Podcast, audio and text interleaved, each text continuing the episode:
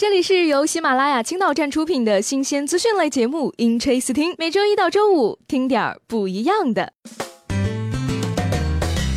世界之大，无奇不有，《Interesting》看世界。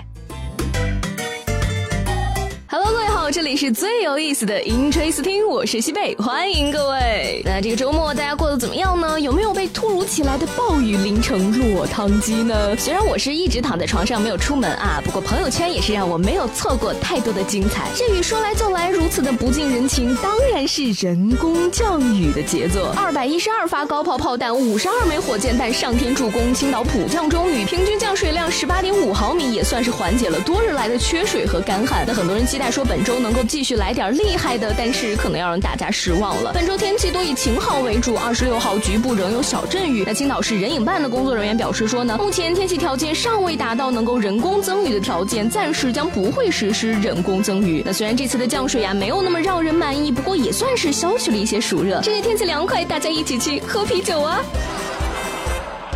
六月二十三号晚呢，青岛市登州路啤酒节正式开节呢，点燃夏天专属于青岛的激情。为了打造真正意义的永不落幕的啤酒节，让市民零距离体验啤酒带来的激情与狂欢。开节期间呢，每月都会推出不同主题的狂欢活动，并且一直延续到今年年底。酒吧呀是一座难求呢，啤酒屋也忙得不亦乐乎。台东一家啤酒屋的老板表示呢，生意火爆，是一晚上能卖四十多桶酒，光烤串就能卖上万元呢，最多时接待客人能够达到两千人。不仅生意火爆的不行啊，还开启了多家分店。我的天哪，这样下去是要全国连锁的节奏啊！别拦我，我要去卖烤串了。有人吃串喝啤酒，有人伏天穿棉袄呢。七十八岁的王老太呢，三四年前开始被一种怪病缠上身，在家里间歇性的感到阵阵寒冷，即使是在伏天也要闭门堵窗，穿着羽绒服，甚至还要盖棉被。那这个毛病呢，看了多家医院也没有得到确切的病因。后来呢，青岛市第三人民医院中医科的专家给出了结论：老太太呀，这是一种对热过敏的症状。用了一些良性的药之后呢，王老太的症状状果然有了显著好转。哎呀，这个对热过敏我还是头一回听说。这样看来呢，我也得去医院检查一下了。我怀疑我是对运动过敏，不然怎么会整天想着躺床上一动弹就难受呢？那接下来呢，跟大家分享一则好消息。都说青岛有三怪：啤酒装进塑料袋，夏天泳衣穿在外，马路上没有自行车。受到青岛山海格局地形制约以及居民出行习惯影响呢，历史上在老城区建设时一般都没有单独设置自行车道。可是啊，这个共享单车进入青岛已经有三个月了，街上随处可见小黄小绿还有摩拜的身影。那共享自行车只能在人行道和机动车道上通行，确实存在很大的安全隐患。那对此呢，市规划局相关负责人透露，青岛或将规划建设自行车专用道和停车点。很多人感叹呀，是终于迎来了这一天，可以正大光明的和机动车肩并肩了。不过各位，不是我说，就这三四十度的坡度，你真能骑得过人家四个轮子的？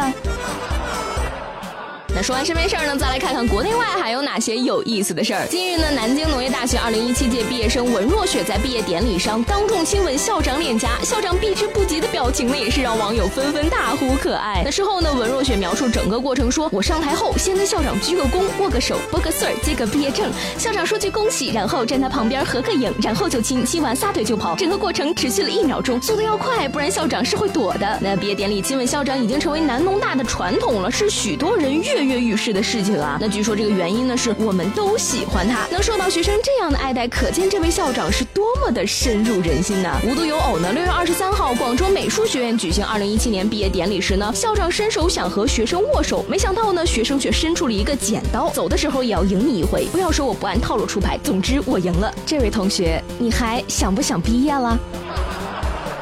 大学生是毕业了啊，但是即将迎来暑假的熊孩子可没那么消停。来自国外的刘先生呢，是上海一家企业的总裁。最近他坐高铁去宁波开会，结果呢，有几个熊孩子在车厢里闹，他实在受不了，就提醒孩子的家长。但是其中一位爸爸过去跟刘先生理论，还一边用手指指点点。那孩子的母亲更是二话不说，冲过来就给刘先生一个耳光，造成了他左眼眼球出血。那目前呀，刘先生已经飞回自己的国家做进一步治疗了。事后记者采访打人的女士时呢，对方回应说：“关你们什么事儿？关你们什么事儿啊？不想想说好吗？不想说。哎呀，我觉得刘先生可以写一篇论文，叫做《这个论出行时选择头等舱的必要性》。我努力赚钱就是为了远离这些 low。